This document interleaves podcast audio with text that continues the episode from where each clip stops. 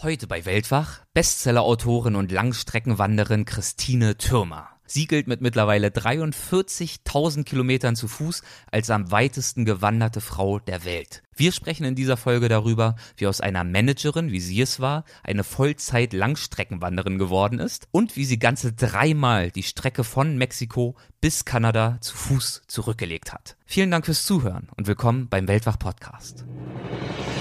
Gespräche mit Landeskennern und Abenteurern. Einblicke in faszinierende Orte. Aufregende Geschichten von unterwegs. Das ist der Weltwach-Podcast mit Erik Lorenz. Ich habe meine Wohnung gekündigt, hatte keinen Job mehr und wusste so, jetzt gibt's kein Zurück mehr. Also jetzt bist du tatsächlich professionelle Langstreckenwanderin. Du hast kein Zuhause mehr, zu dem du zurückkommen kannst. Und das war psychologisch echt schwierig. Dreieinhalb Monate bin ich gelaufen, ohne einen einzigen Ruhetag. Jeden Tag laufen. Und da sind Strecken dabei, wo du halt wirklich am Tag 50 Kilometer schaffen musst, einfach um von einer Wasserquelle zur anderen zu kommen. Man hat ein unglaubliches Gefühl der Freiheit. Also man weiß, da ist wirklich niemand im Umkreis von 50 oder 100 Kilometern gar. Aber jederzeit hat man im Gefühl, okay, diese Natur, die so schön wie sie ist, sie kann einem jederzeit wirklich einfach eins draufgeben. Mein heutiger Gast, Christine Türmer, hat nach ihrem Studium als Managerin Karriere gemacht, bis ihr schließlich gekündigt wurde. Sie beschloss das als Gelegenheit für eine Auszeit zu nutzen und wandern zu gehen. Dazu muss man wissen, dass sie damals eigentlich eher unsportlich war. Im Schulsport, da war sie eher eine Niete, das erzählt sie auch gleich im Gespräch. Mit Wandern konnte sie in ihrer Kindheit und Jugend auch nichts anfangen. Ja, und jetzt ließ sie nicht nur ihren sicheren Job hinter sich, sondern auch ihren festen Wohnsitz. Und das alles, um auf dem Pacific Crest Trail von Mexiko bis nach Kanada zu wandern. 4277 Kilometer. Und das war nur der Anfang. Danach folgten der fast 5000 Kilometer lange Continental Divide Trail und der dreieinhalbtausend Kilometer Kilometer lange Appalachian Trail und andere. Mittlerweile lebt sie den Großteil des Jahres mit läppischen 6 Kilo Gepäck draußen in ihrem Zelt und sie gehört zu den meistgewanderten Menschen weltweit. In dieser Folge sprechen wir darüber, wie es damals für sie war, gewissermaßen alle heimischen Zelte abzubrechen und ein ganz neues Leben zu beginnen und was sie insbesondere auf den drei großen Hiking Trails der USA erlebt hat. Viel Spaß! Hallo Christine, willkommen bei Weltwach. Ich freue mich sehr, dass du dabei bist. Hallo Erik, danke für die Einladung. Du bist einer der am weitesten gewanderten Menschen der Welt. Ich weiß genau genommen von überhaupt keiner Frau, die auch nur ansatzweise so viele Kilometer marschiert wie du. Wer so ein extremes Leben führt, der möchte man meinen, muss ja dafür geboren worden sein, mit Wanderstiefeln an den Füßen auf die Welt gekommen sein und direkt losgelaufen sein. Wie sieht denn die Wirklichkeit aus? Liegt dir das Wandern schon immer im Blut? Also die Wirklichkeit ist tatsächlich ganz, ganz, ganz anders. Also als Kind habe ich Wandern gehasst. Also ich komme nun aus Bayern und äh, genauer gesagt aus Franken. Und äh, meine Eltern glaubten also ihre Kinder immer in den Ferien irgendwie mit, äh, naja, Gamsbarthut und Kniebundhosen, Haferlschuhen und dergleichen dann irgendwie durch die bayerischen Alpen schleifen zu müssen. Und ich habe es wirklich gehasst. Es ist natürlich auch total peinlich für Kinder, wenn dann so die Eltern so mit Gamsbandhut da äh, durch die Gegend marschieren. Und äh, ich konnte da überhaupt keinen rechten Sinn drin erkennen. Warum hat dir das nicht gefallen? Was hat dich daran so gelangweilt? Ich fand das wahnsinnig spießig. Also das hatte überhaupt nichts von Rauch der großen weiten Welt, sondern man musste da so piefig durch die Alpen laufen. Also ich fand das ganz furchtbar. Davon abgesehen war ich ja schon immer komplett unsportlich. Also nicht, ich war nicht unsportlich, ich bin immer noch unsportlich. Damit kokettierst du zumindest gern. Naja, also äh, deine Hörer sehen mich ja jetzt nicht, aber äh, also wie die Sportskanone sehe ich nicht aus. Ich erzähle immer gerne die Geschichte, als mich eine m, hm, Journalistin von den Stuttgarter Nachrichten äh, bei einem meiner Interviews hat, die sich zu einer acht Kilometer Wanderung mit mir verabredet, weil die wollte auch noch Actionfotos machen in dem Interview. Ne? Und dann sind wir da durch äh, Berliner Umland getrabt und anschließend durfte ich dann in den Stuttgarter Nachrichten lesen, Christine Türmer sieht aus wie eine Frau, der man mehr als acht Kilometer auch gar nicht zutrauen würde. Keine sportliche Figur, nicht athletisch, eher Typ gemütlich. Das hat sie gut getroffen, ja. Klingt jetzt nicht so nett und vorteilhaft, aber du hast es ihr nicht übel genommen.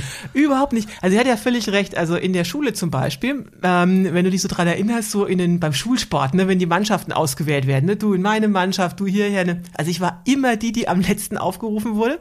Das liegt aber wahrscheinlich daran, dass die mich alle vorher gesehen haben, wie ich vom Schwebebalken gefallen bin. Also ich bin nicht schwindelfrei, also ich bin wirklich gänzlich unsportlich. Wahnsinn. Umso bemerkenswerter, was du im doppelten Sinne gewissermaßen für einen Weg zurückgelegt hast seit dieser Schulzeit.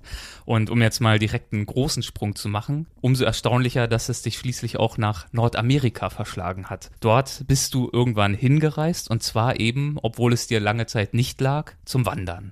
Warum nach Nordamerika? Warum zum Wandern? Also, das ist jetzt, äh, jetzt muss ich doch ein bisschen weiter zu ausholen. Also, da muss man die Vorgeschichte zu kennen.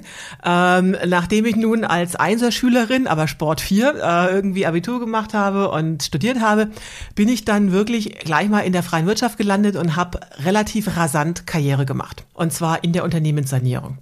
Und ähm, so als äh, Jungjuppie mit allem, was dazugehört, gutem Gehalt, schickem Auto und Sekretärin und tralala, habe ich dann in auf einem Urlaub in den USA äh, im Yosemite Nationalpark wirklich ganz zufällig die ersten Langstreckenwanderer getroffen. Also während ich da mit meinem schweren Zelt und äh, so in, in Ferienstimmung, also um 16 Uhr Pause, also äh, Zelt aufbauen und schlafen gehen und erst früh um 10 auf, kamen diese abgeranzten, durchtrainierten, völlig verdreckten Gestalten an. Also erst spät, kurz vor Sonnenaufgang, waren am nächsten Tag schon gleich wieder weg. Und als ich die dann so interessiert gefragt hat, was macht ihr denn hier eigentlich? Also weil die sahen so völlig skurril aus, so ganz anders, als ich mir Wanderer so vorgestellt habe, ähm, sagten die, ja, wir laufen von Mexiko nach Kanada. Da dachte ich mir, oh, ist ja interessant. Und sah die so an und die äh, sahen zwar irgendwie ziemlich abgeranzt aus, aber auch nicht wirklich so wahnsinnig sportlich. Und dann dachte ich so, wie bei vielen Sachen in meinem Leben, wenn die das können, kann ich das doch sicherlich auch. Und die Idee fand ich einfach total skurril. Also diese Freiheit, dieser Lebensstil hat mich total fasziniert. Aber natürlich. Du warst also nicht wirklich von ihrer äußeren Erscheinung abgeschreckt. Weil du hast gesagt, du kannst das vielleicht auch, das heißt ja noch nicht automatisch, dass du es auch musst. Ja, ich kann das auch. Ich fand halt diesen, äh, diesen Lebensstil einfach so großartig. Also ich bin jetzt nicht diejenige, die auf schicke Klamotten und so steht. Ich war schon immer sehr minimalistisch.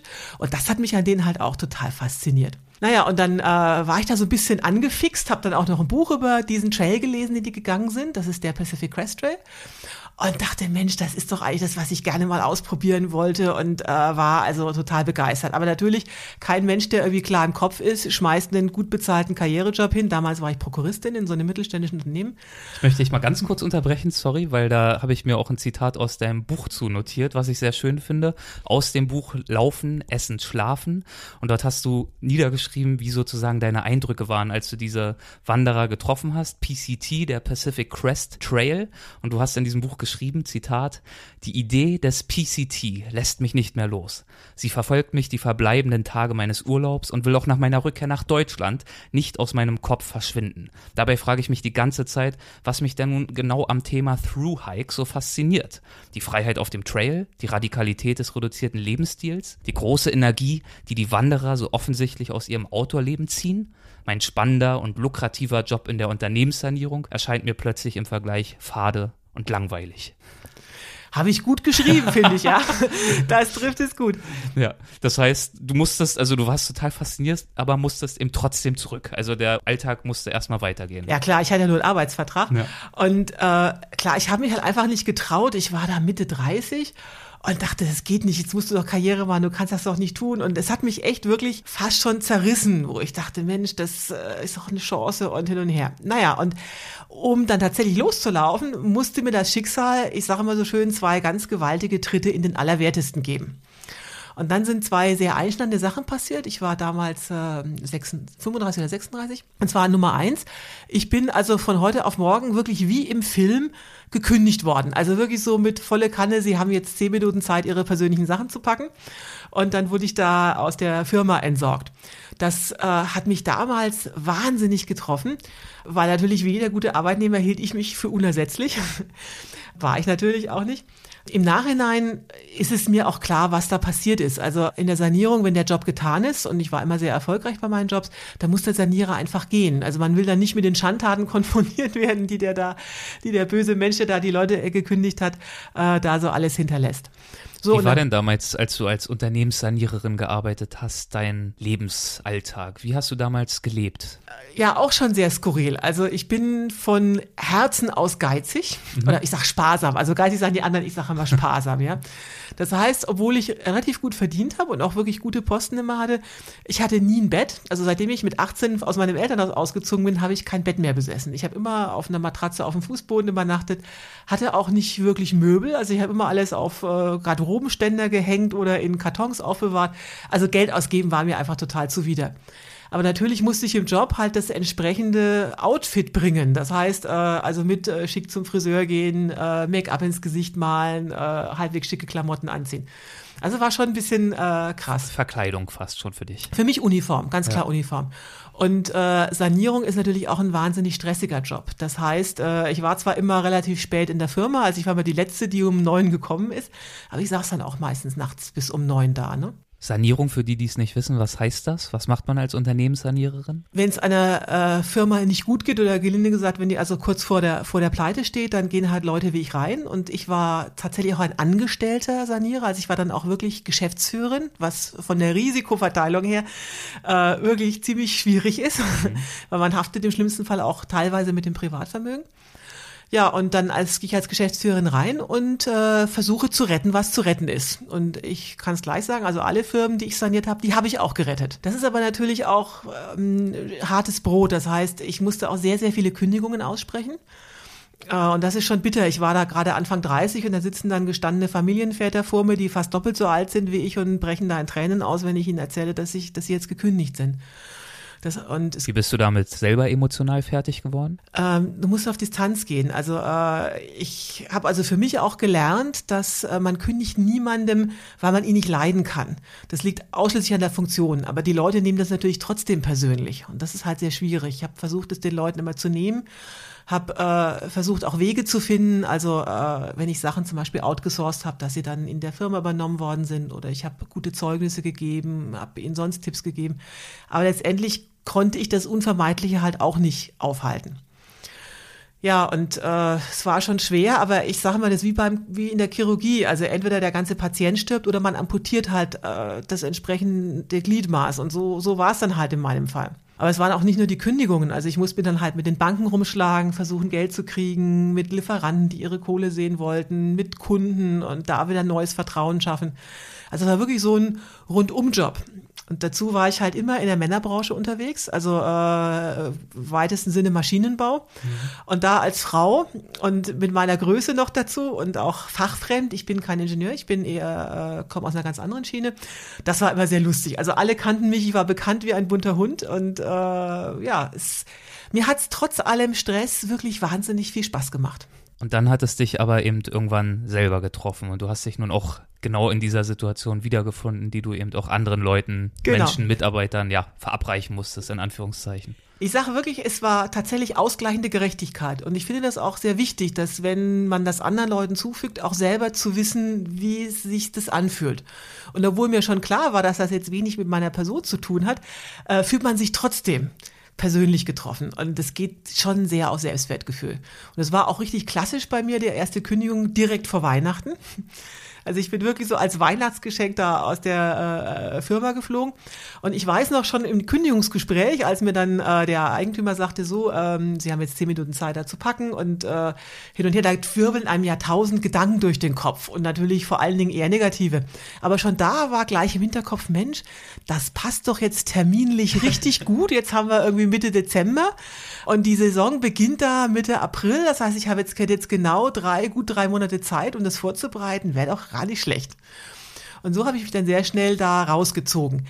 Aber um jetzt nochmal ganz ernsthaft zu werden, es. Du hast ja aufgeführt am Anfang, es gab zwei Impulse, die genau. dich dann nach Nordamerika zurückgebracht haben. Genau, ich war trotz alledem noch sehr am Grübeln, weil ich hatte natürlich, mein Ruf eilte mir so ein bisschen voraus. Ich hatte mehrere gute Angebote, wo ich äh, sonst hätte hingehen können. Ich dachte, Mensch, jetzt bist du Mitte 30. Willst du jetzt wirklich sozusagen den großen Break machen? Wie erklärt man das? So eine halbe Jahr Auszeit, also gerade in so einer Karrierephase.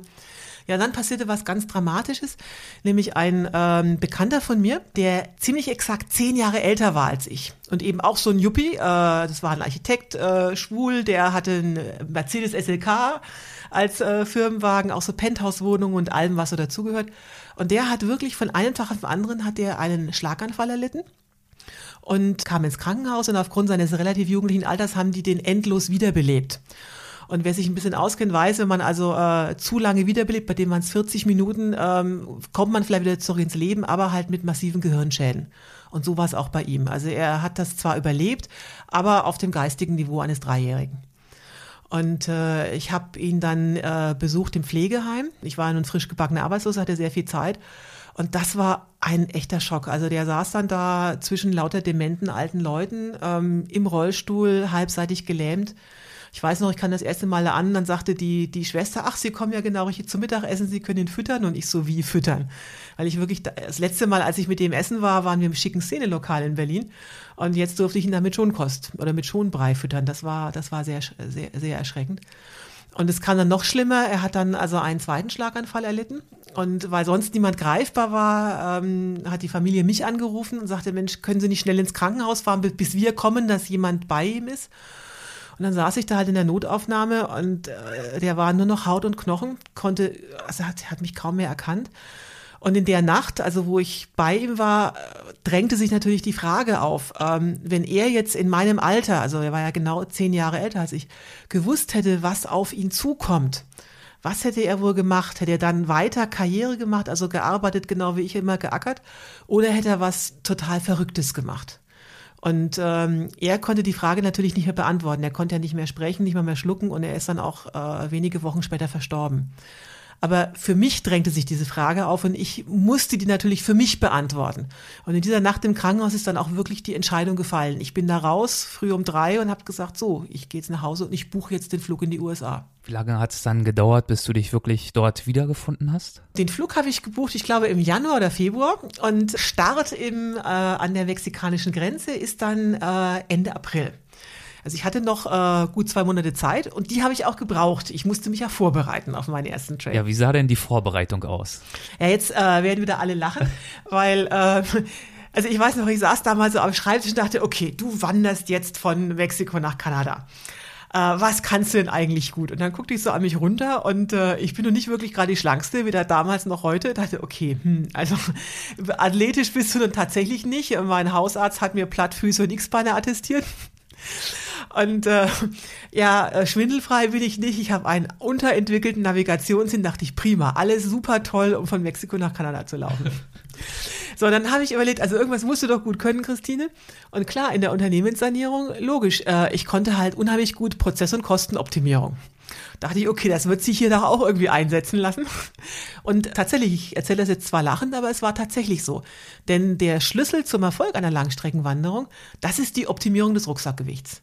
Also je leichter, desto besser.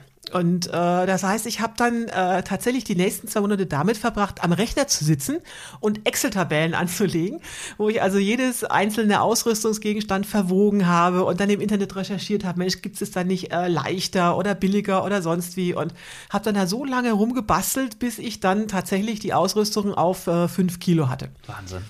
Aber Fitnessstudio habe ich in der Zeit überhaupt nicht gesehen. Also ich habe überhaupt nicht trainiert, ich war, habe keine Probewanderung gemacht, nichts. Also körperlich habe ich mich gar nicht ertüchtigt. Ich saß lediglich am Rechner.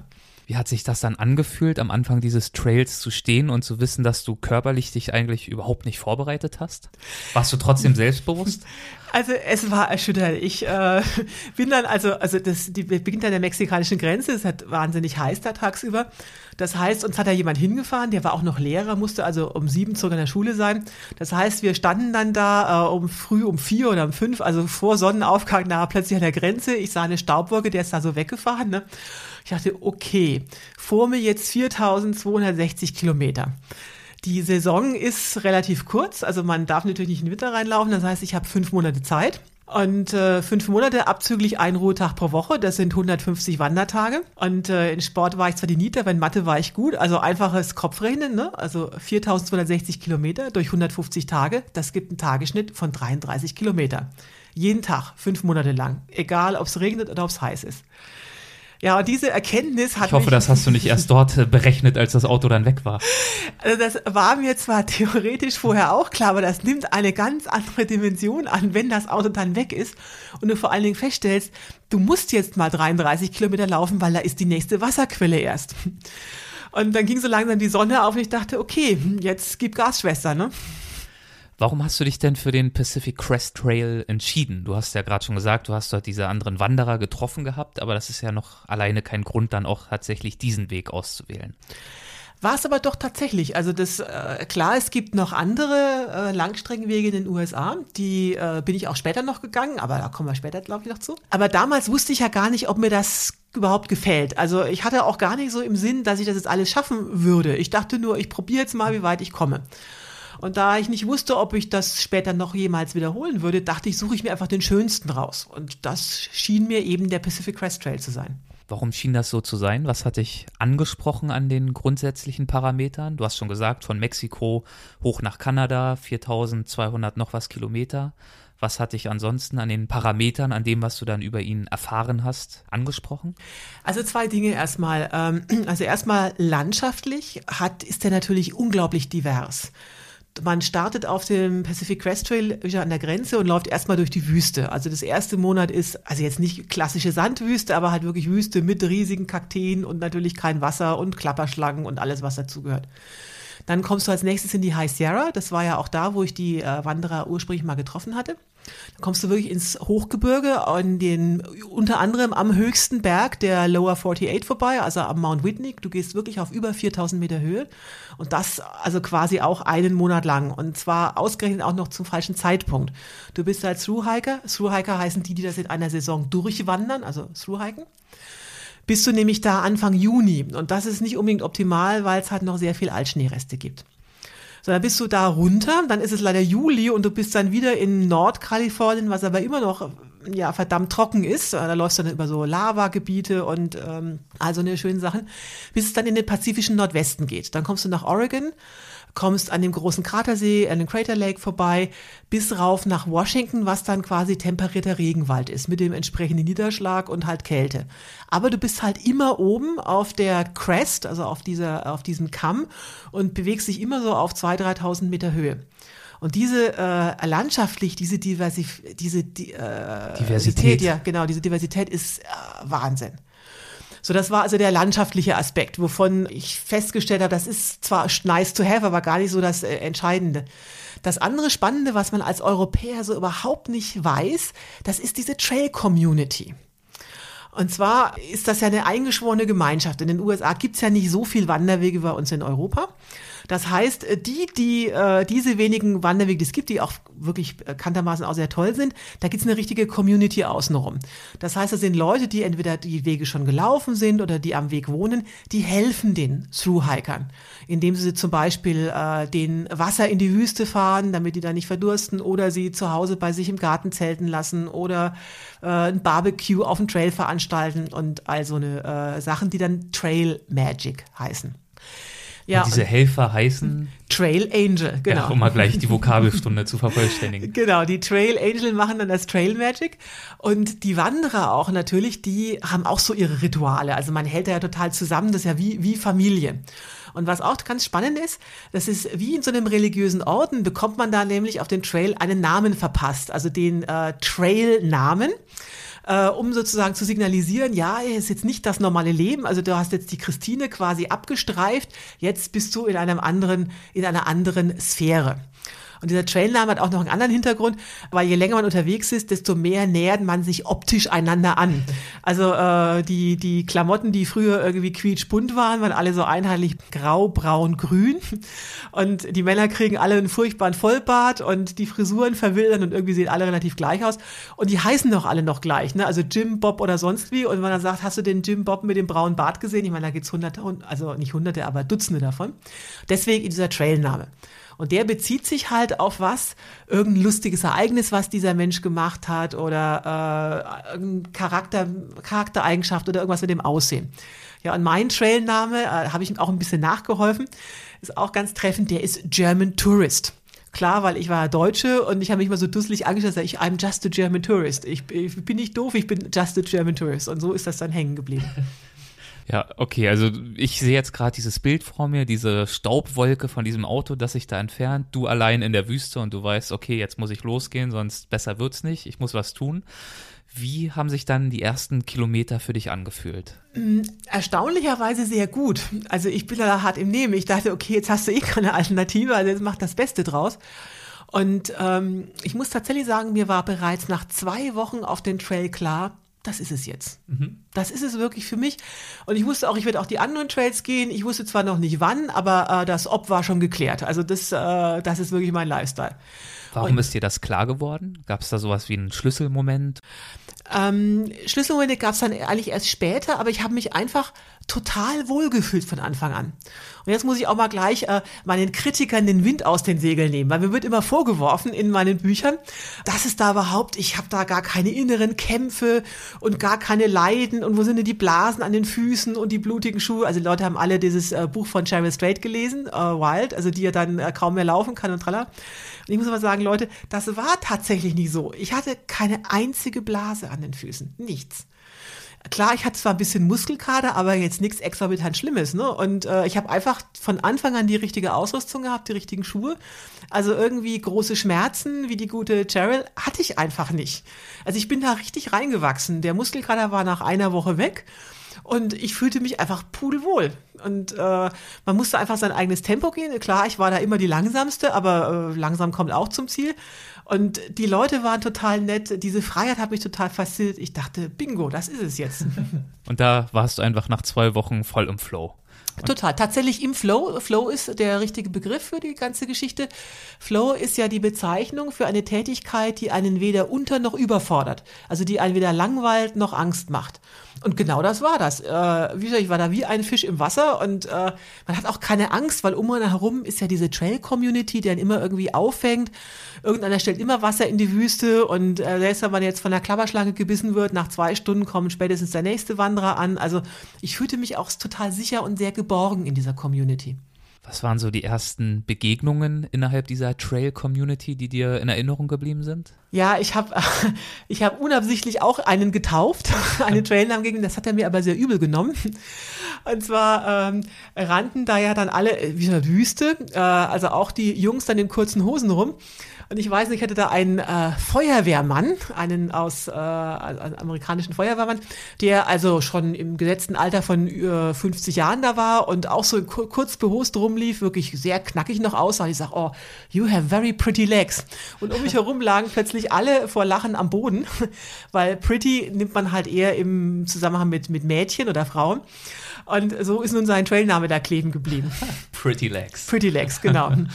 Du hast schon gesagt, dass du eigentlich mit dieser neuen, ungewohnten Belastung sehr gut äh, zurechtgekommen bist. Hat dein Körper ansonsten irgendwie darauf reagiert? Hattest du wirklich gar keine Schmerzen, kein nichts? 30 Kilometer jeden Tag, das ist ja wirklich eine Ansage, ne? Naja, es passiert äh, schon sehr viel im Körper. Also das, ähm, ich habe das ja nur schon mehrfach durch, deswegen kenne ich die, die äh, Mechanismen, die da, die da passieren. Also zwei, drei Wochen lang denkt der Körper noch, okay, die macht jetzt Spaß. Das ist jetzt irgendwie Urlaub, die kriegt sich schon wieder ein, wir machen jetzt mal so weiter wie bisher. So, und nach drei Wochen hat der Körper fest, nee, die meint das jetzt ernst. Und dann schaltet er komplett um in so eine Art Fluchtmodus. Also ich sag mal, der Stoffwechsel stellt sich dann um. Also A, man riecht ganz anders, vorher stinkt man ganz furchtbar, das legt sich so ein bisschen mit äh, laufender Zeit. Oder, oder man riecht selber nicht mehr. oder man gewöhnt sich dran. Man kriegt diesen unwahrscheinlichen Hiker-Hunger. Das war für mich eines der ersten Schlüsselerlebnisse. Also wo ich, äh, zufällig am Wegesrand stand da jemand, äh, so ein Trail Angel, der sagte, okay, er verkauft hier Snickers zum, oder Mars oder weiß der Geier was, zum Selbstkostenpreis. Dachte ich, okay, ich kaufe jetzt mal vier Stück, einen esse ich gleich und den Rest nehme ich dann für die nächsten Tage mit. Dachte ich, okay, ich könnte eigentlich gleich zwei essen. Und ehe ich mich versah, hatte ich wirklich in einer Stunde oder einer halben Stunde vier Snickers gegessen und mir war also nicht mal ansatzweise schlecht. Das ist Heike Hange. Also du kannst einfach nur essen, essen, essen, alles dreht sich um Essen und äh, Kalorien ohne Ende. Man nimmt wahnsinnig ab. Also ich habe auf dem PCT sicherlich mindestens 10 Kilo abgenommen. Und äh, bei Frauen ist ja noch der Nebeneffekt, das habe ich dann auch erst hinterher erfahren, weil einer eine Umfrage gemacht hat. Wirklich bei Frauen bleibt dann auch die Periode aus. Also einfach, weil die, die körperliche Anstrengung ist so groß, du verlierst in so schneller, kurzer Zeit so viel Gewicht, dass der Körper echt denkt, Frau ist auf der Flucht, jetzt nicht schwanger werden. Wie hast du dich ansonsten ernährt auf dem Trail? Oh je, das ist einer der, einer der äh, schwierigen Punkte bei diesen äh, ganzen Wandereien. Du musst natürlich irgendwas mit dir rumtragen, äh, was wenig, also was möglichst viel Kalorien bei wenig Gewicht hat und sich halt eben lange hält. Und das sind halt irgendwelche Tütensuppen, Ramen, Nudelsoups, sag ich da nur, und irgend Pop-Tarts, also irgendwelche äh, ekligen äh, Riegel, äh, ganz viel Schokolade eben. Zum Frühstück esse ich zum Beispiel Müsli mit kaltem Wasser einfach nur. Du musst natürlich auch Brennstoff sparen. Also im Prinzip ist das Junkfood, ne? Also Tütengerichte und Schokolade. Das ist so die Basics. Das über Monate hinweg stört dich aber nicht so richtig. Naja, jeder zahlt zu seinen Preis, ne? Wie waren denn dann ansonsten die Höhepunkte und die Tiefpunkte auf diesem äh, Pacific Crest Trail für dich? Also du hast mich vorher nach Schlüsselerlebnissen gefragt. Ja. Also eines muss ich jetzt doch mal erzählen, weil das ist sehr symptomatisch für das, weswegen ich auch immer weiter wandere. Also auch eine lustige Geschichte. Ich war dann endlich in der High Sierra angelangt. Das ist wie, als ob du ständig auf Droge bist. Also allein schon die Tatsache, du hast es jetzt dahin geschafft, du bist anderthalb Monate gewandert, du bist jetzt da im Hochgebirge, diese Luft, also die dünne Luft, also irgendwie sind alle wie ständig, äh, wie eigentlich auf Droge, obwohl man das natürlich nicht ist, ist Natur, äh, naturbedingt. So, da gibt's also einen Abschnitt, ähm, wo man neun Tage laufen muss, ohne eine Proviant-Nachschubmöglichkeit zu haben. Und neun Tage Proviant plus Bärenkanister, weil es gibt da jede Menge Schwarzbären. Also am Anfang, ich habe mich echt totgeschleppt und äh, am Ende dieser neun Tage äh, denkst du plötzlich nur noch ans Essen. Also ich weiß nicht, ich hatte noch einen Tag vor mir und hatte, glaube ich, noch irgendwie ein, äh, zwei Müsli-Riegel und 27 M&Ms. Also ich weiß wirklich noch genau, es waren 27 M&Ms, weil ich habe die einfach abgezählt und wirklich rationiert, also nach Farben äh, auseinanderdividiert und wie viel M&Ms darf ich jetzt pro Stunde essen und wie ist das so? Also wirklich, ich war total besessen von Essen. Ich wusste, es reicht zwar noch, aber mein Bauch war der andere Ansicht. So, in dieser Situation ähm, laufe ich da so den Trail lang und da kommen mir zwar so ein amerikanisches Pärchen entgegen. Man sah schon am Rucksack, das waren nur so Wochenendwanderer. Und wir kommen so ins Gespräch, plaudern so ein bisschen. Ich bin ja ein freundlicher Mensch, ne? Und erzähle denen so, was ich mache. Die war natürlich ganz begeistert. Und als sie sich dann so nach einer halben Stunde verabschiedet haben, dreht sich die Frau dann nochmal um und sagt, ach Mensch, ähm, wir sind ja jetzt heute Abend wieder zurück in unserem Auto und fahren wieder zurück in die Zivilisation. Aber wir hätten noch ein bisschen Proviant übrig. Möchtest du einen Schokoriegel? Und es ist wirklich so, der Text hier, jetzt ist also Weihnachten und Ostern auf einmal. Ich so, ja, ja, natürlich, klar, ne? Und dann drücken wir diese, diesen, diesen Schokoriegel in die Hand und ich denke da, boah, das ist ja ein, äh, un unglaublich, reißt die Verpackung auf, beißt da rein und ich habe einen Glücksflash, also unglaublich. Und mit diesem Glücksflash habe ich gleichzeitig auch die Erkenntnis. Und mir ist nämlich gedämmert, wenn die beiden mir jetzt 100 Dollar geschenkt hätten, hätte ich mich nicht mal ansatzweise so gefreut wie über diesen Schokoriegel. Und äh, habe überhaupt gemerkt, also so, so riesig gefreut habe ich mich sowieso schon lange nicht mehr. Und dachte dann an so diese Glücksmomente aus meinem alten Leben zurück. Also ich war ja früher auch nicht unglücklich. Aber so diese Glücksmomente, die waren halt alle so, was weiß ich, ich habe jetzt gerade eine Gehaltserhöhung bekommen, ne, klar freut man sich da. Aber das ist alles so, ein, so eine indirekte und sehr unkörperliche Freude. Also Chef sagt, du kriegst Gehaltserhöhung, dann musst du einen Monat warten, dann kommt irgendwann das Geld auf dem Konto an, dann kannst du dir irgendwas von kaufen, was dich vielleicht glücklich macht. So, und jetzt auf dem Trail plötzlich Schokoriegel aufreißen, reinbeißen, glücklich sein. Also besser geht's nicht. Und das war wirklich so die Erkenntnis, was ich jetzt so äh, zusammenfasse unter Senkung der Glücksschwelle. Also man reduziert sich ja auf beim Wandern total auf das Minimum, auf diesen winzigen Rucksack, wo alles drin ist, was man zum Überleben braucht. Und dann, wenn es ein bisschen Luxus gibt, also wie diesen Schokoriegel oder eine Dusche nach einer Woche Wüste, das ist einfach un, also unglaublicher, äh, ja so ein unglaublicher Glücksflash. Also mich kann man ja schon irgendwie mit einer, du darfst mal auf einer Matratze schlafen glücklich machen. Und das ist einfach toll, dieses Gefühl. Ja, das kenne ich auch, wenn man dann ein paar Wochen unterwegs ist und dann vielleicht es auch des Öfteren mal regnet. Irgendwann sind die Schlafsäcke auch nass und alles drum und dran. Was es dann schon allein für ein Luxus ist, mal im Trocknen zu schlafen, vielleicht sogar auf einer Matratze. Das ist dann alles andere als selbstverständlich nach dieser Zeit. Also ich hatte einmal so, also Jahre später so ein ähnliches Erlebnis, da war ich im Winter unterwegs, auch in den USA, und am Neujahrstag, es regnete ganz furchtbar. Und da sah ich irgendwie so ein US Forest Service Plumpsklo. Und ich war so glücklich, ich hatte diesen Plumpsklo übernachtet und dachte, Christine, wie weit tief bist du schon gesunken, dass du dich da, dass es als Geschenk Gottes siehst, wenn du in einem Plumpsklo schlafen darfst. Aber klar, das so sinken dann die, die, die, die Maßstäbe. Du hattest eben auch die Schwarzbären äh, angesprochen. Sind dir davon auch welche begegnet? Ja klar, sogar äh, relativ viele. Aber das wird ähm, eher überschätzt. Also das Problem mit den Schwarzbären ist, dass die sind ja nicht auf mich aus, sondern auf mein Futter. Und nur wenn ich zwischen die Bären und das Futter komme, sind die, sind die problematisch. Und dafür ist man sozusagen verpflichtet, in der Sierra Nevada eben einen Bärenkanister mitzunehmen. Das ist halt ein ziemliches Ärgernis, weil das Ding wiegt ein Kilo. Und das sind schon zehn Tafeln Schokolade. Also das will man jetzt nicht zusätzlich mit rumtragen.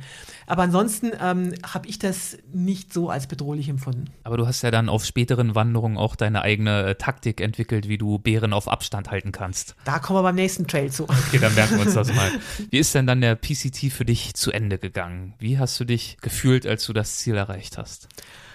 Also das Gefühl ist total unbeschreiblich. Also äh, so richtig äh, zu mir durchgedrungen ist das eigentlich erst, als ich zurück nach Deutschland geflogen bin. Also der Pacific Crest Trail geht ja von der mexikanischen bis an die kanadische Grenze. Das heißt, ich bin dann äh, in Seattle in den, in den Flieger äh, gestiegen und bin zurück nach Los Angeles geflogen, um da den Rückflug nach Deutschland anzutreten. Das heißt, ich bin mehr oder minder die Strecke, die ich gerade gewandert war, in zweieinhalb Stunden abgeflogen. Und ich saß nur in diesem Flugzeug, hatte noch einen Fensterplatz, guckte runter und dachte, das gibt's doch nicht, Christian, das bist du gewandert. All das hast, hast, hast du geschafft. Also wenn du das geschafft hast, was kann dich da noch aufhalten? Also man hat so ein äh, wahnsinniges Gefühl an Selbstbewusstsein, aber nicht irgendwie arrogant, sondern einfach, man fühlt sich so stark und so glücklich. Und das hat sich dann auch tatsächlich ganz positiv umgesetzt, weil ich kam dann, also in, äh, bin dann zurück nach Berlin geflogen und mir dämmerte schon, also ja, jetzt müsstest du mal wieder arbeiten. Ich war ja gerade erst äh, 37, ne? Und musste also wieder Job finden, dachte, Mensch, wie soll ich das jetzt angehen? Und ich weiß noch, ich kam da am Flughafen Tegel an, da gibt's dann immer so kostenlose Zeitungen, ich nahm die so mit und es war auch noch ein Wochenende, da war also eine Wahnsinnsstellenanzeige drin, ne? also allein Geschäftsführerin für so Betrieb gesucht und ich habe noch überlegt, soll ich mich da wirklich überhaupt drauf bewerben? Also allein Geschäftsführerin, das ist viel zu hoch für mich und die wollen sicherlich keine Frau haben und tralala. Hätte es um Haar nicht gemacht, habe aber glücklicherweise wirklich die Unterlagen losgeschickt und tatsächlich, ich habe den allerersten Job bekommen, auf den ich mich beworben habe. Und ich habe einfach in dem Bewerbungsgespräch, ich habe da so eine Souveränität ausgestrahlt und so eine Begeisterung. Also ich war von vornherein, sagte mir, ich habe den, den Headhunter hinterher gefragt, sagen Sie mal, wie viele Bewerber hatten Sie denn eigentlich? Ja, sagt er, 80 Männer und eine Frau. Die Frau waren Sie. Mir war gleich klar, Sie sind mein Favorit. Und das führe ich aber wirklich auf diesen Trail zurück. Man hat so eine wahnsinnig tolle Atmosphäre oder Ausstrahlung dann hinterher. Und wie hast du dich dann nach dieser intensiven Trail-Erfahrung in diesem Job zurechtgefunden? Hast du wieder eine Eingewöhnungsphase gebraucht? Na, es ging relativ zügig dann auch gleich wieder los. Und das war gar nicht so schlimm, weil mir war ja klar, das war nicht mein letzter Trail. Also das mache ich sicherlich wieder. Und Wie lange hat das nochmal gedauert? Fünf Monate meintest du, glaube ich, ungefähr, ne? Der Trail? Der Trail war fünf ja, okay. Monate, genau. Hm. Und ähm, mir war klar, dass früher oder später gehe ich wieder wandern und so gesehen habe ich mich einfach dann auf das nächste Abenteuer, auf diesen Job gestürzt. Das war meine erste äh, Geschäftsführerposition und im neuen Betrieb eben. Und äh, ja, mir hat das wirklich wahnsinnig viel Spaß gemacht und mit der Perspektive, äh, klar, ich wusste ja, Sanierung, das geht nicht endlos. Äh, du kommst hier nach ein paar Jahren wieder raus, äh, war das auch eine tolle Zeit. Und wie ist diese Zeit dann zu Ende gegangen? Ähm, auch sehr lustig, also, oder was heißt lustig? Ähm, ich war eigentlich zu erfolgreich in diesem, in diesem Job. Die Firma ist dann ähm, verkauft worden. Ich habe sie sehr schnell saniert, ist verkauft worden. Und ich dachte, hurra, der neue Eigentümer, wie, das, wie ich das so kannte, die wollen ihr eigenes Management reinbringen. Prima, da komme ich jetzt elegant raus und kann wieder wandern gehen. Pustekuchen, ich war einfach zu gut, die wollten mich nicht gehen lassen. Und ich musste da wirklich äh, mit vielen Tricks und Halberpressung äh, habe ich mir dann ein Sabbatical rausgeschlagen, um wieder wandern gehen zu können. Und letztendlich bin ich dann in der Wanderschaft dann äh, auch wieder mal gekündigt worden, weil die dachten, nee, die Frau geht schon wieder wandern, das äh, wollen, wir, wollen wir nicht. Ja, zwischen dem ersten und dem zweiten Trail habe ich da nochmal zweieinhalb Jahre richtig heftig, hardcore gearbeitet und eine Firma saniert. Und dann hast du eben den Bürojob an den Nagel gehängt. Äh, wie bezeichnest du denn heute deinen Beruf? Ich bin von Beruf Langstreckenwanderin. Langstreckenwanderin. Wie hat denn damals deine Familie auf diese Entscheidung reagiert, jetzt sozusagen das zweite Mal die Kündigung herbeizuführen? und in Vollzeit Langstreckenwanderin zu werden? Gar nicht positiv. Also äh, ich muss dazu sagen, also meine Eltern sind mittlerweile beide verstorben, aber damals lebten die eben noch und meine Eltern sind so typische Nachkriegsgeneration und die konnten das überhaupt nicht verstehen. Also äh, für die war hat dieser wirklich dieser klassische äh, Nachkriegsethos, also arbeiten, arbeiten, arbeiten für die Familie und äh, immer Geld dran schaffen.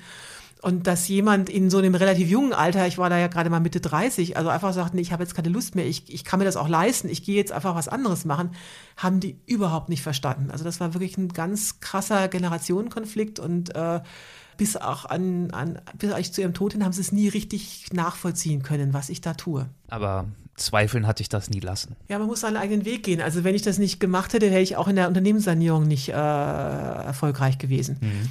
Also meine Mutter hat immer noch mein, äh, Buch, mein Buch mitbekommen und ich glaube, da äh, war sie dann sehr stolz drauf, dass dann doch noch was aus der Tochter geworden ist. Und als nächstes wurde eben aus deiner Wanderleidenschaft die nächste Wanderung natürlich und das war dann der Continental Divide Trail. Inwiefern unterscheidet dieser Trail sich vom Pacific Crest Trail?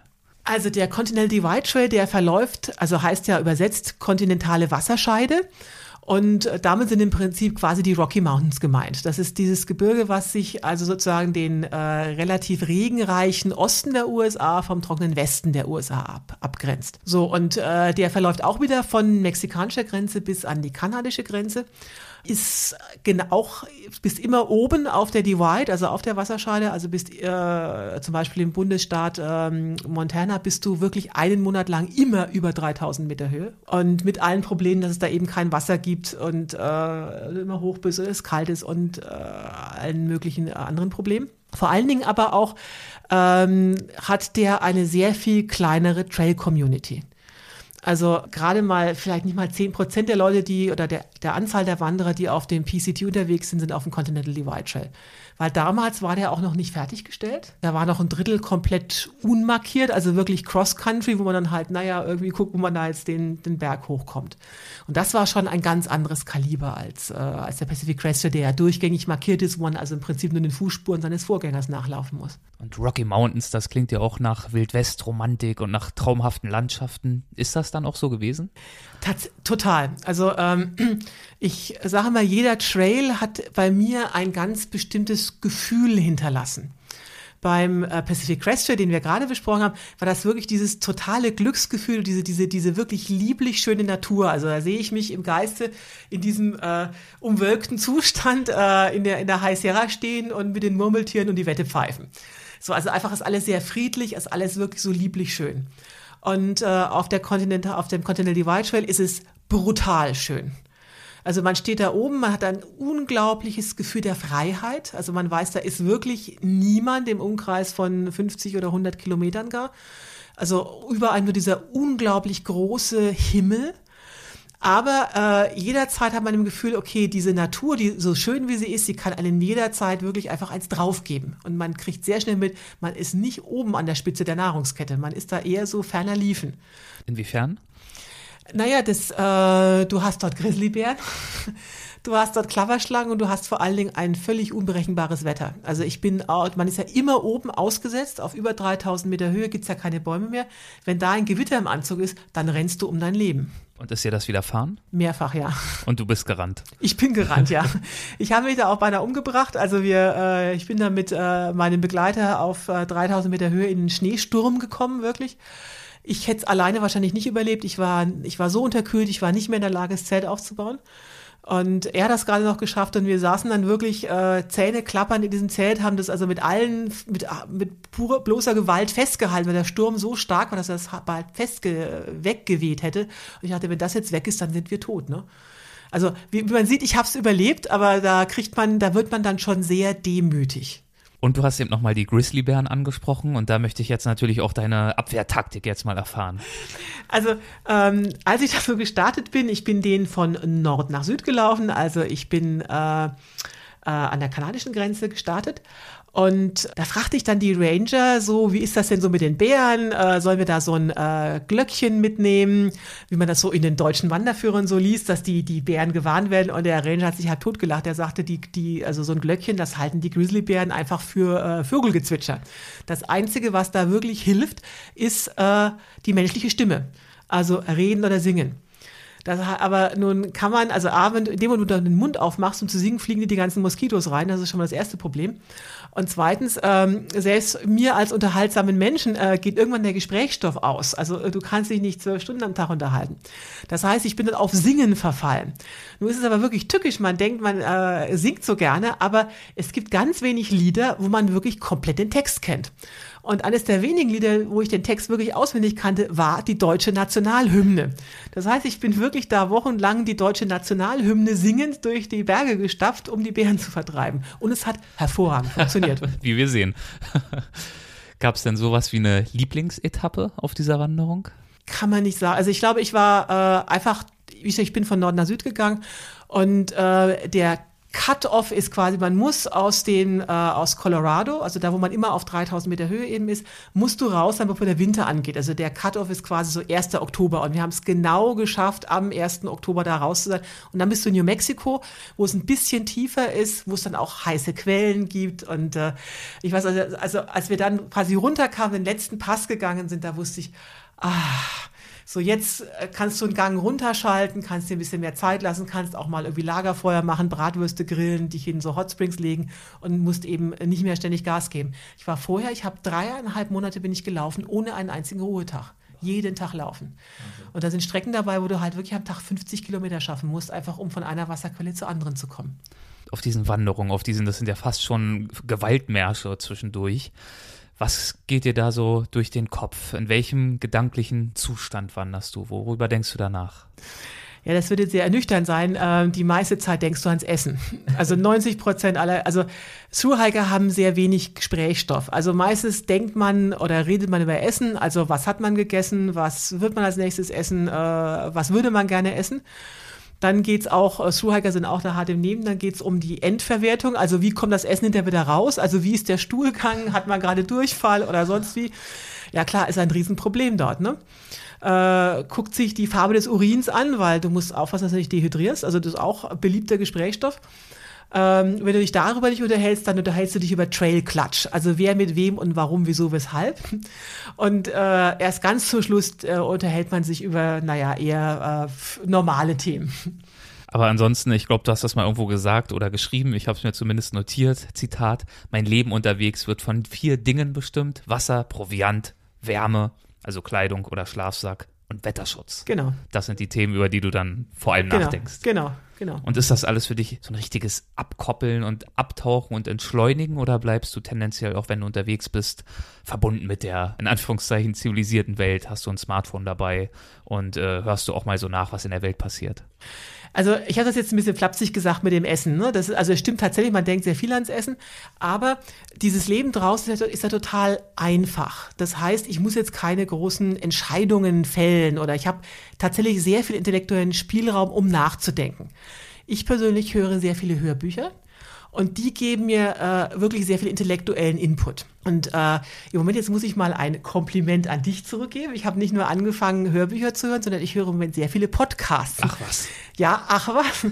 Und tatsächlich rate, was mein Lieblingspodcast ist. Das kann ich mir jetzt nicht vorstellen. Ja, ich verrate es dir, das ist Weltwach. Ich, nee. ha, ich habe tatsächlich auf meine letzten Wanderungen, äh, ich glaube wirklich fast alle Weltwach-Episoden durchgehört. Sehr schön, das ist nett.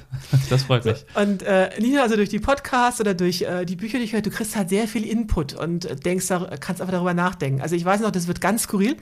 Ich habe mir dann in der Bibliothek halt oder äh, wo ich halt Sachen herbekommen habe, also Hörbücher geholt, pack die auf eine Micro-SD-Karte und zwinge mich dann, die also wirklich komplett zu Ende zu hören. Das war vor allen Dingen vor zehn Jahren noch spannend, weil da waren die SD-Karten noch nicht so groß. Und das heißt, am Anfang habe ich immer alle Krimis gehört, ne? Und dann kamen so die Romane und am Ende kam dann so uh, die deutsche Klassiker. Und ich weiß noch, da lief ich auch mal witzigerweise durch Florida bei den Alligatoren. Und äh, das letzte, was auf der, auf der Karte übrig war, das war das Nibelungenlied in Mittelhochdeutsch mit neuhochdeutscher Übersetzung und Kommentar von Peter Wapneski, einem Literaturprofessor. Und du wirst lachen, es hat mich total gepackt. Es hat mich wirklich gepackt. Ich fand dieses, dieses, dieses, dieses Stück plötzlich total modern. Es geht ja um Rache und um Loyalität und all sowas. Und ich habe ich hab das voller Begeisterung gehört. Ich konnte gar nicht mehr aufhören und habe da wirklich tagelang drüber nachgedacht.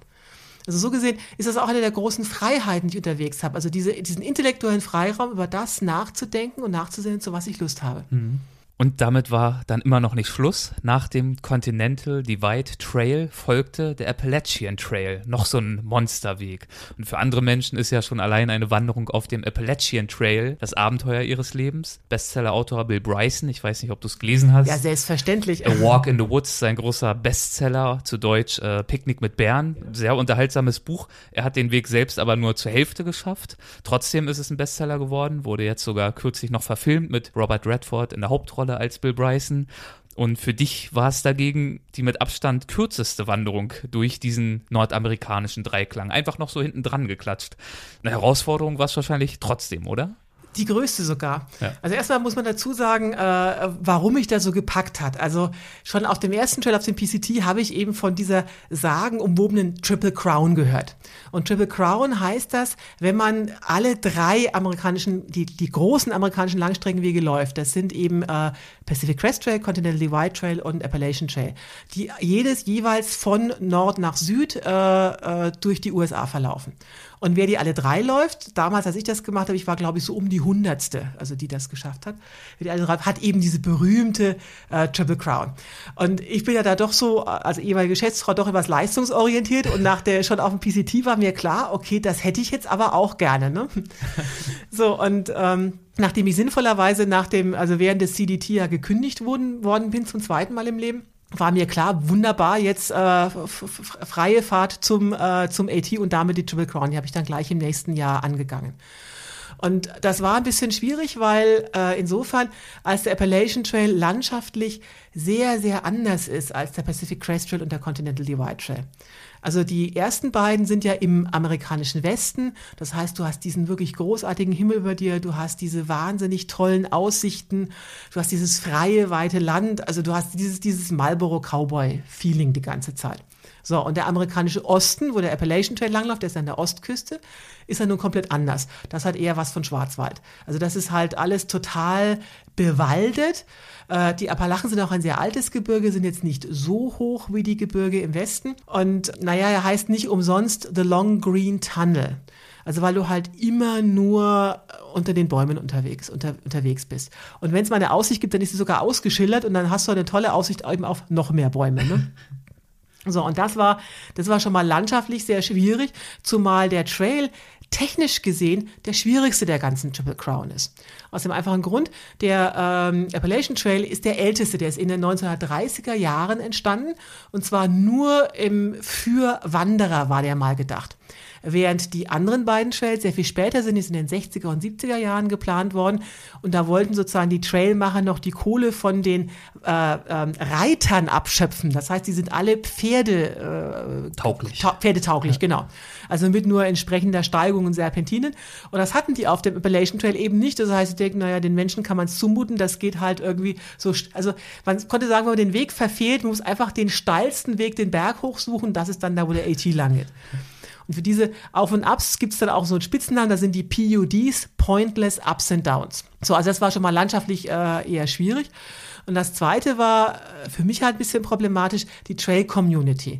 Also da gibt's natürlich auch eine total, totale Trail-Community wie auf den anderen äh, Trails. Aber dadurch, dass der an der Ostküste ist und scheinbar so viel einfacher, laufen den sehr viel mehr Leute und auch sehr viel mehr Anfänger, die halt ehrlich gesagt nicht so wirklich Plan haben, was da, äh, wie man das so macht. Und ich kannte halt diese wirklich, diese tollen Freundschaften. Also auch ich bin in äh, PCT im Jahr 2004 gelaufen und jetzt, 14 Jahre später, habe ich immer noch Kontakt mit meinen damaligen Mitwanderern. Das war halt so, so eng und familymäßig.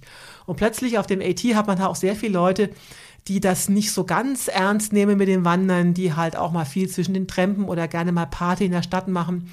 Also sehr viel Jüngere dann auch ähm, mit entsprechendem Drogen- und Alkoholkonsum und das war schwierig. Also ich habe mich da mit sehr wenigen Leuten nur angefreundet.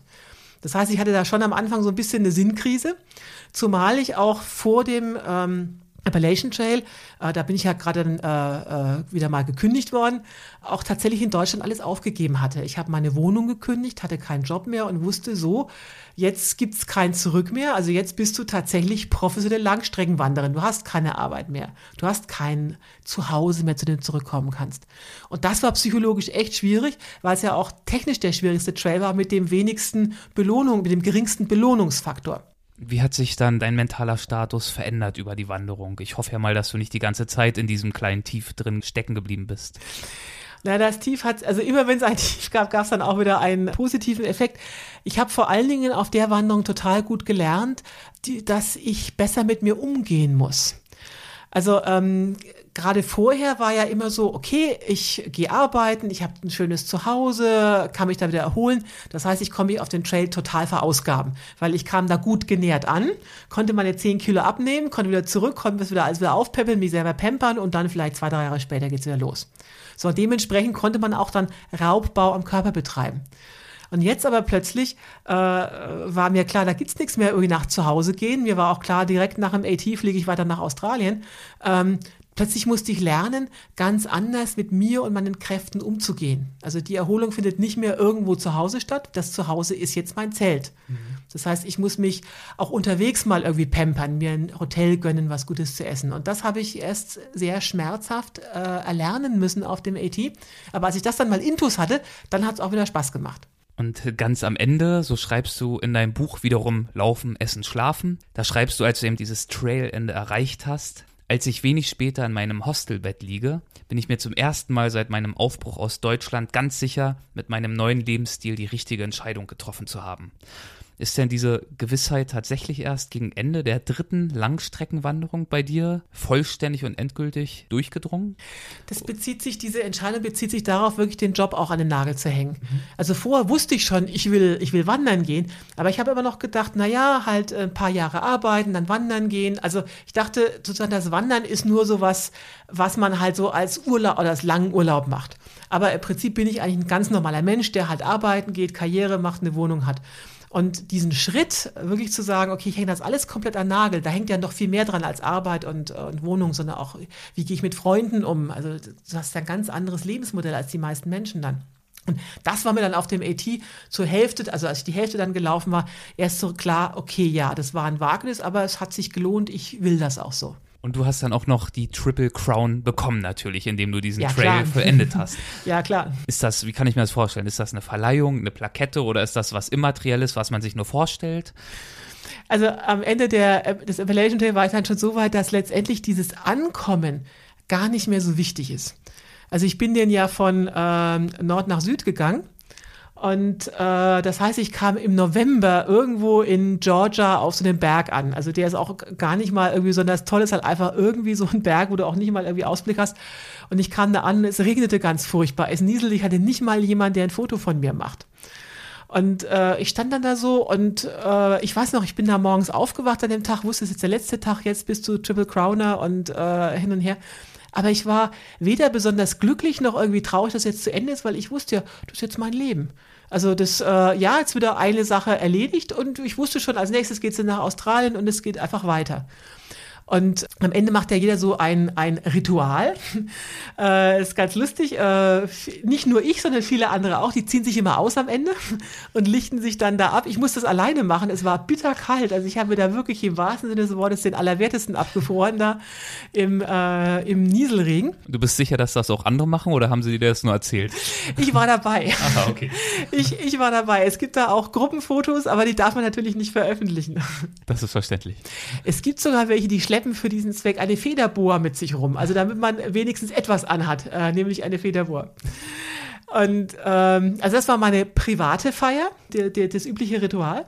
Und ähm, die eigentliche Plakette kriegst du dann irgendwann zugeschickt. Also du bewirbst dich dann bei der American Long Distance Hiking Association und sagst, du bist da die Wege da und da gelaufen, zahlst 35 Dollar und äh, dann bekommst du irgendwann mal eine äh, Holztafel mit einer Messingplakette drauf zugeschickt. Und hat es dir dann noch was bedeutet zu diesem Zeitpunkt? Schon. Also ähm, wenn man das Ding so in Händen hält und man sich denkt, also für dieses Billigteil habe ich jetzt anderthalb Jahre meines Lebens dran gehängt, das ist schon irgendwie skurril. Aber ja, es war mir, es war mir echt, ja, es war mir schon wichtig. Also gerade so zu sehen, diese Entwicklung, also wo ich gestartet bin als totale Couch Potato, völlig unsportlich und äh, ich hätte nie gedacht, dass ich das irgendwie schaffen würde. Und dann tatsächlich schon wenige Jahre später habe ich dann die Triple Crown. Und äh, klar, ich war damals, waren das, also mittlerweile sind es, glaube ich, fast schon 500 Leute, die das gemacht haben. Aber als ich die damals bekommen habe, 2008, waren das gerade mal 100 Leute. Ja. Also auf dem Mount Everest waren deutlich mehr. Wirklich überschaubar, ja. Hast du dich denn trotz der vielen Begegnungen auf diesen Trails jemals richtig einsam gefühlt? Einsam fühle ich mich äh, eigentlich nie, egal ob ich jetzt auf einem europäischen Trail unterwegs oder auf diesen amerikanischen, wo es ja eine Trail-Community gibt. Das ist auch was, was ich immer versuche, den Menschen äh, mitzugeben. Also viele denken ja, ja, ich muss mich jetzt irgendwann ein Problem verarbeiten oder mich irgendwie suchen. Ich sage mal, Leute, wenn ihr euch unterwegs suchen müsst, dann habt ihr euch schon verloren. Also das ist so äh, brutal teilweise auf diesen Trails, dass wenn du dann noch mit irgendwelchen inneren Problemen zu kämpfen hast, das wird einfach zu viel, dann schmeißt du das Handtuch. Also man muss schon sehr gut mit sich selbst klarkommen, äh, um das auch wirklich so durchzustehen. Bist du dann am liebsten allein unterwegs oder in Gesellschaft eher? Also du hast ja als äh, Gentleman jetzt äh, die, ein wichtiges Detail des zweiten Trails äh, nicht so erwähnt. Du kannst es gerne erwähnen. Also den äh, Continental Divide Trail bin ich tatsächlich mit jemandem zusammengegangen. Das ist eine aber höchst unglückliche Liebesgeschichte. Also es gibt äh, gar kein Happy End. Und äh, das hat mich tatsächlich ein für alle Mal geheilt. Also seitdem bin ich immer alleine unterwegs. Also, das klingt ja sehr endgültig. Ja, ist es auch tatsächlich. Die Leute denken immer so, ach wie schön, dann kann man so die Erlebnisse teilen und sich gegenseitig helfen und sich unterstützen. Ist leider Gottes Blödsinn, weil äh, laufen musst du letztendlich ganz alleine. Also da kann dir kein noch so toller Partner hilft dir den Berg hoch. Du musst einfach immer, also es bist du, der den Schritt, einen Schritt von den anderen setzt. Und Langstreckenwandern ist einfach eine unglaublich egozentrische Angelegenheit. Also man muss sich vorstellen, ähm, du musst halt, um diese langen Strecken durchzuhalten, wirklich ganz gnadenlos konsequent dein eigenes Tempo gehen. Wenn du jetzt einen anders gestrickten Partner hast, dem kannst du dich vielleicht ein, zwei Wochen irgendwie anpassen. Aber spätestens nach ein paar Monaten, entweder der andere ist so langsam, dann bist du total genervt und schreit und schreit euch nur noch an, so nach dem Motto, geh mal nicht schneller, du Schnecke oder sonst wie. Oder wenn der andere schneller ist, dann fängst du an, dich so zu belasten, um mit dem mithalten zu können, dass du irgendwelche äh, Fußprobleme oder sonst was bekommst. Das heißt, ähm, auch viele Ehepaare, die unterwegs sind, die laufen einfach getrennt. Man verabredet sich dann zum zusammen Zelten oder zusammen Mittagessen machen, aber auf dem Trail ist man alleine zusammen unterwegs. Und so handhabst du es ja immer noch, auch auf deinen jüngeren Wanderungen, zum Beispiel durch Europa, über Monate hinweg. Und du hast aber keine Angst, dass du irgendwann mal wunderlich wirst, wenn du so viel Zeit alleine in der Natur verbringst. Naja, ich habe ja meine Hörbücher und Podcasts, die holen mich schon auf den äh, Werk der, der, der, Tatsachen zurück. Und äh, ab und zu bin ich auch in Deutschland und plane meine nächsten Touren. Das ist richtig, denn du gibst ja auch viele Lesungen und Vorträge und auch Workshops, glaube ich, ne? Genau. Äh, ich musste ab und zu nach Deutschland zu, schreibe dann eben Bücher, tingle durch die Lande äh, und auch unterwegs. Also ich bin da sehr kommunikativ, ich beantworte E-Mails, telefoniere auch sehr viel. Also, aber ob ich nun wunderlich geworden bin oder nicht, das kannst dann eher du beurteilen. ich, bisher habe ich einen ganz positiven Eindruck. Ich glaube, das ist noch gut gegangen bisher. Was sind denn die wichtigsten Eigenschaften, die man deiner Meinung nach braucht, um so eine Wanderung erfolgreich abzuschließen? Du hast schon erwähnt, man muss natürlich sehr gut mit sich selbst zurechtkommen können. Gibt es noch mehr? Also ähm, die erste Voraussetzung tatsächlich, der, der wichtigste Erfolgsfaktor ist das Rucksackgewicht. Also ich kann das nicht oft genug sagen. Dass ähm, dieses, naja, das könnte ich noch mitnehmen, das könnte ich noch brauchen. Also unterwegs ist weniger wirklich mehr. Und da musst du die entsprechende wirklich Radikalität haben, dich brutal zu reduzieren. Das ist wirklich der, der, der Faktor, den du am einfachsten beeinflussen kannst und der wirklich dann am entscheidendsten ist, das zu tun. Und die zweite Geschichte ist, die ich versuche als Tipp den Menschen mit auf den Weg zu geben. Viele, die das zum ersten Mal machen, also gerade die aus dem Arbeitsleben kommen, denken immer, boah, jetzt gönne ich mir was, jetzt ist das wie so ein langer, schöner Urlaub. Jetzt, das, das ist genau das Erlebnis, was ich mir immer gewünscht habe. So, und das ist genau die falsche Einstellung, mit der wirst du nämlich scheitern. Weil aus einer Langstreckenwanderung ist nicht die Frage, geht was schief, sondern es ist nur die Frage, wann geht was schief. Also es geht, irgendwas passiert immer. Das Essen geht dir aus, das Wetter ist schlecht, deine Luftmatratze ist kaputt oder, oder, oder. So, und ähm, wenn du dann diese Urlauberhaltung hast, an den Urlaub hast du den Anspruch, das gönne ich mir jetzt, das muss immer alles toll sein, dann bist du total frustriert. Also wenn es in deinem Urlaub zwei Wochen lang regnet, dann denkst du irgendwie, das ist äh, scheiß Urlaub und ich will nach Hause und hin und her. So, das heißt, ich rate immer, Leute, seht diese Wanderung wie euren neuen Job. Weil bei einem Job, da erwartest du ja auch nicht, dass jeder Tag irgendwie toll ist. Sondern da gibt's auch halt mal Durchstrecken. Und so ist es auf einer Wanderung auch. Und so ist für mich meine, mein Wanderleben meine neue Arbeit, aber das ist ein Job, den ich halt für nichts auf der Welt mit irgendwas eintauschen würde. Du hattest zum äh, Rucksackgewicht gesagt, weniger ist mehr. Und ich glaube, das ist für dich ja auch grundsätzlich ein Motto, auch was zum Beispiel das Absteigen in Bed and Breakfasts äh, betrifft. Das heißt, auch darüber hinaus ist das für dich ein Motto, unter dem du lebst unterwegs. Ja, ähm, auch hier äh, der Anspruch, ich höre ganz oft, ja, ich würde ja gerne gern ein Abenteuer erleben, aber bitte mit ein bisschen Luxus. Und das ist einfach ein Widerspruch. Also je weniger Geld, desto mehr Abenteuer. So einfach kann man das sagen. Und auch wenn ich mir das jetzt leisten könnte, ich will gar nicht so luxuriös von Hotel zu Hotel wandern, sondern äh, die, die spannenden Sachen erlebst, wenn du dich halt deiner Umgebung aussetzt. Wir haben ja jetzt auch schon mehrfach dein Buch angesprochen. Was möchtest du denn deinen Lesern mit dem Buch auf den Weg geben, das du über deine Nordamerika-Wanderungen geschrieben hast? Also vor allen Dingen möchte ich den Frauen was mit auf den Weg geben, weil ich äh, viel durch so äh, E-Mails, die, mich da, die ich bekomme, halt feststelle, gerade viele Frauen würden das machen, aber sie trauen sich irgendwie nicht und denken, äh, sie haben irgendwie Angst oder glauben sie nicht athletisch genug oder äh, zu alt oder weiß der Geier was. Und äh, denen möchte ich halt wirklich auf, durch mein Beispiel mit auf den Weg geben, Leute, guckt mich an. Also ich bin mit Mitte 30 gestartet, mit so mindestens 10 Kilo Übergewicht und äh, völlig untrainiert, völlig unsportlich, kein Fitnessstudio gesehen, keine längere Wanderung gemacht. Aber durch richtige Vorbereitung und halt diese entsprechende Konsequenz hat das wunderbar funktioniert. Also traut euch einfach, macht einfach. Und dass es eben nicht äh, das Offensichtliche ist. Also nicht die Trainierten kommen da an, sondern eher die halt, die, die im Kopf äh, das, das richtige Durchhaltevermögen haben. Das ist eigentlich meine Hauptbotschaft. Also einfach traut euch, macht das und lasst euch nicht irgendwie einreden, dass ihr das nicht könnt. Mit diesem Plädoyer, finde ich, können wir doch langsam auch zum Ende kommen dieser ersten Folge. Ich glaube, du weißt, was dir blüht, wenn ich die Halbsätze erwähne, wenn du schon die eine oder andere Folge gehört hast. Aber, aber natürlich. Würde ich natürlich auch gern mit dir versuchen. Das heißt, ich gebe einen Halbsatz vor und wir schauen, was dir dazu einfällt. Ich bin nur gespannt, welche Halbsätze sind. Du, du, du variierst das ja immer tückischerweise. Ja, ne? fieserweise, ne? aber ein paar erkennst du vielleicht wieder. Ein Wandertag ist für mich in Anführungszeichen gelungen, wenn das ist gemein, den hattest du noch nie. das ist richtig. Du hast wirklich schon die eine oder andere Folge gehört. Ähm, ein Wandertag ist für mich gelungen. Wann steigst du abends äh, zufrieden ins Zelt? Also eigentlich tatsächlich, ich steige eigentlich immer zufrieden ins Zelt. Also wenn es ein schöner, unproblematischer Tag war, freue ich mich darüber. Und wenn es ein Tag mit Problemen war, dann habe ich die ja geschafft, wenn ich abends ins Zelt steige. Also bin ich auch zufrieden. Das ist eine sehr gesunde Perspektive. Also eigentlich ist mein, äh, ich kann mich tatsächlich an ganz wenige Wandertage erinnern, denen ich nicht gelungen fand. Ein intensives Leben zu führen bedeutet für mich alles. Das ist tatsächlich meine Hauptmotivation. Intensität. Ein Moment auf meinen Wanderungen durch Nordamerika, der mich besonders bewegt oder geprägt hat, war? Das ist dieses Gefühl, als ich äh, auf der Continental Divide stand, ähm, in Montana, wirklich auf 3000 Meter Höhe, über mir dieser gigantische Himmel, dieser riesige Himmel und dieses, und ich wusste zwischen mir und, äh, und der Unendlichkeit ist wirklich nichts. Diese, diese grenzenlose Freiheit zu spüren, das war einfach absolut überwältigend. Eine häufige falsche Vorstellung über das Fernwandern ist?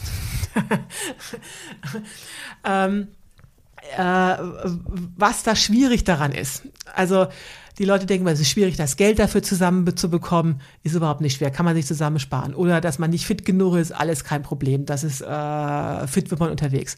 Das eigentliche Problem, worüber keiner mehr redet, ist beim Wandern, es ist ein Leben im Dreck. Also äh, das ist das, was sich die Leute einfach nicht vor Augen führen. Äh, wenn ich unterwegs bin, ich, man kommt in der Regel einmal die Woche in die Zivilisation. Das heißt aber sechs Tage in der Woche nicht duschen, nicht baden, kein, kaum in der Wüste auch kein Wasser, das heißt auch keine Klamotten, die man wechseln kann. Man rennt eine Woche lang in denselben Sachen rum und macht alles am Erdboden. Also ich schlafe am Erdboden, ich koche am Erdboden, ich esse am Erdboden und irgendwann ist halt alles, inklusive meiner Ausrüstung, von einer dicken Staubschicht überzogen, die dann auch noch klebt von Schweiß und, äh, und Körperfett und Sonnencreme. Dann kann man die kann man dann schön abrubbeln, aber ja, man äh, riecht dann entsprechend herbe und äh, sieht dann halt auch so aus. Und das wirklich über Monate durchzuhalten, dieses Leben im Dreck, das ist wirklich das, was psychologisch echt fordernd ist. Eine Begegnung entlang des Weges, die mir ganz besonders viel bedeutet hat, war? Auf den amerikanischen Wegen meinst du jetzt? ich glaube wirklich, diese Menschen, die mir diese Snickers geschenkt haben, ganz am Anfang, denen habe ich äh, halt dieses Aha-Erlebnis äh, zu verdanken, wo ich mir klar geworden ist, ja, diese Reduktion auf das Minimum, das ist das, was mich da so motiviert. Hat wirklich einen Wert in sich, diese genau, Reduktion. Ja, genau. Wenn ich das nächste Mal nach Nordamerika zurückkehre, werde ich? Natürlich wieder wandern. Unter einem Abenteuer, verstehe ich? Also, ich hatte gehofft, dass du diese Frage stellst. Die habe ich mir, also als ich die Podcast hörte, schon so oft selber beantwortet. Also jetzt muss ich mal sagen, Abenteuer ist total überbewertet. Ich bezeichne mich auch zum Beispiel überhaupt nicht als Abenteurerin, sondern im Gegenteil, ich habe so ein bisschen so eine Aversion dagegen. weil ich das Gefühl habe, dass im Zuge, also wir wollen irgendein Abenteuer machen, äh, stürzen sich Leute in den allergrößten Blödsinn, äh, den sie nicht mehr handeln können oder der sich sie selbst in Gefahr bringt oder andere Leute in Gefahr bringt. Alles nur für diesen Wert Abenteuer. Und da geht es eigentlich mehr so um sich selbst zu beweisen oder irgendwas zu kompensieren oder eigentlich zeigt das eine Unzufriedenheit mit dem normalen Leben und dann muss man irgendwie ein möglichst krasses Abenteuer haben, um sich lebendig zu fühlen. So, und das finde ich total daneben. Das musste jetzt mal gesagt werden. genau, das musste jetzt wirklich mal gesagt werden. Ähm, für mich ist mein Leben draußen Lifestyle, also das ist wirklich mein ganz normales Leben. Ich habe ja bewusst gesagt, das ist für mich wie meine Arbeit. Das heißt, Abenteuer ist ja immer mit Risiko verbunden. Du hast ein schönes Interview geführt mit Reinhold Messner, der da immer von seiner Exposition gesprochen hat. Und das ist genau das, was ich ver ver verzweifelt versuche zu vermeiden. Ich möchte nämlich noch ganz viele Jahre wandern gehen. Das heißt, ich versuche so wenig wie möglich Risiken einzugehen. Also eigentlich diesen Abenteueraspekt, diesen Risikoaspekt so weit wie möglich runterzuregeln. Ich möchte einfach draußen ein schönes Leben haben. Ich möchte Spaß haben. Das beinhaltet auch Abenteuer, die kommen zwangsweise dazu, aber das ist nicht das, was ich primär anstrebe. Ich möchte einfach eine schöne Zeit haben. Du hast es fast geschafft. Es fällt mir schwer. Ähm, nicht so viel zu reden. das ist ja heute Abend ganz praktisch. Äh, ja, was fällt mir schwer? Ich bin manchmal, nicht manchmal, ich bin sehr oft zu ungeduldig. Also auf den Trail habe ich festgestellt, es lösen sich letztendlich immer alle Probleme irgendwie von selbst. Also da muss man halt sehr viel Gottvertrauen mitbringen. Das weiß ich auch mittlerweile, aber trotzdem, ich bin immer total nervös. Also wenn ich kann zum Beispiel nicht irgendwie mein Zelt aufstellen und schlafen gehen, wenn ich nicht genau weiß, wo ich bin. Also ich will dann wissen, am nächsten Tag, also ich muss da und da weiterlaufen. Sowas macht mich total äh, hibbelig. Also ich möchte immer so die, die Kontrolle äh, haben, also wo bin ich jetzt, was passiert ist als nächstes. Solche Unsicherheiten, das macht, da kann ich nicht so gut ertragen. Eben auch wieder die Abenteueraversion. Gern die Situation im Griff behalten. Also ich will jetzt nicht sagen Aversion. Ich wollte eigentlich nur zum Ausdruck bringen, Abenteuer ist einfach überbewertet. Kein, eben kein Wert in sich, anders als genau. diese Erkenntnis der Glücksintensität. Genau, genau als meinen bisher größten Erfolg betrachte ich? Ja, tatsächlich, dass ich eben äh, von dieser Couch Potato Sport eine 4 äh, jetzt wirklich zur meistgewanderten Frau der Welt geworden bin. Also du hast es hast gesagt, ich bin einer der meistgewanderten Menschen, das stimmt, aber ich bin meines Wissens nach tatsächlich mit mittlerweile 43.000 Wanderkilometern Wahnsinn. Äh, wirklich die meistgewanderte Frau. Und darauf bin ich schon stolz. Und die letzte Frage, wenn ich an die Zukunft denke? Dann freue ich mich total. Ich habe so viele Pläne, was ich noch machen will. Also ich kann mich gar nicht entscheiden, was jetzt zuerst kommt. Also Bücher schreiben und Touren und ich, ich radle und paddle ja auch. Also ich bin so voller, also voller Freude. Also ich gucke wirklich voller Freude und Glück auf die Zukunft. Wo kann man denn am besten mitverfolgen, was jetzt aus diesen vielen Optionen du als nächstes auswählst, was du an aktuellen Projekten vorantreibst?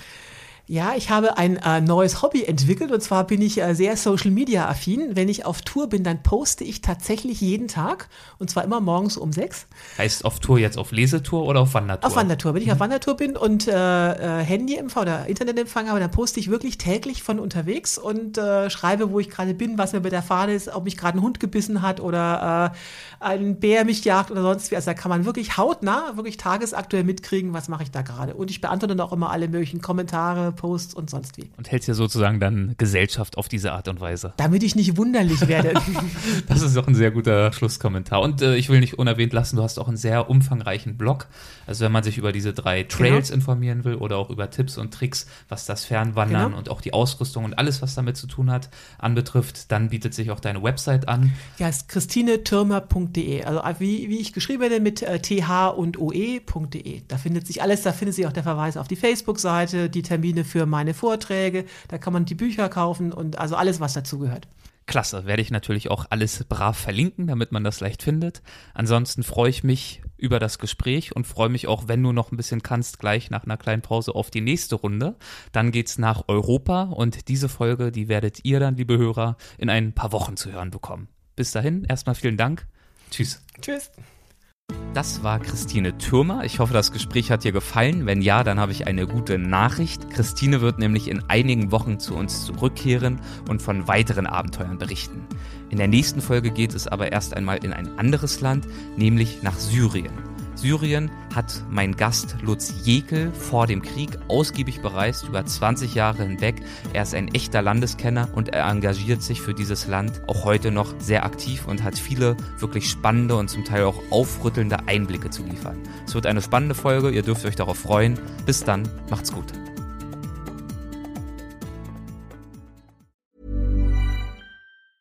Hey, it's Paige DeSorbo from Giggly Squad. High quality fashion without the price tag. Say hello to Quince.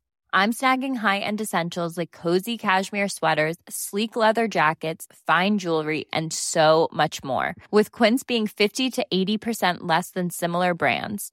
And they partner with factories that prioritize safe, ethical, and responsible manufacturing. I love that. Luxury quality within reach. Go to quince.com slash style to get free shipping and 365 day returns on your next order. Quince.com slash style. Even when we're on a budget, we still deserve nice things. Quince is a place to scoop up stunning high end goods for 50 to 80% less than similar brands. They have buttery soft cashmere sweaters starting at $50, luxurious Italian leather bags, and so much more. Plus, Quince only works with factories that use safe, ethical, and responsible manufacturing. Get the high-end goods you'll love without the high price tag with Quince. Go to quince.com/style for free shipping and 365-day returns.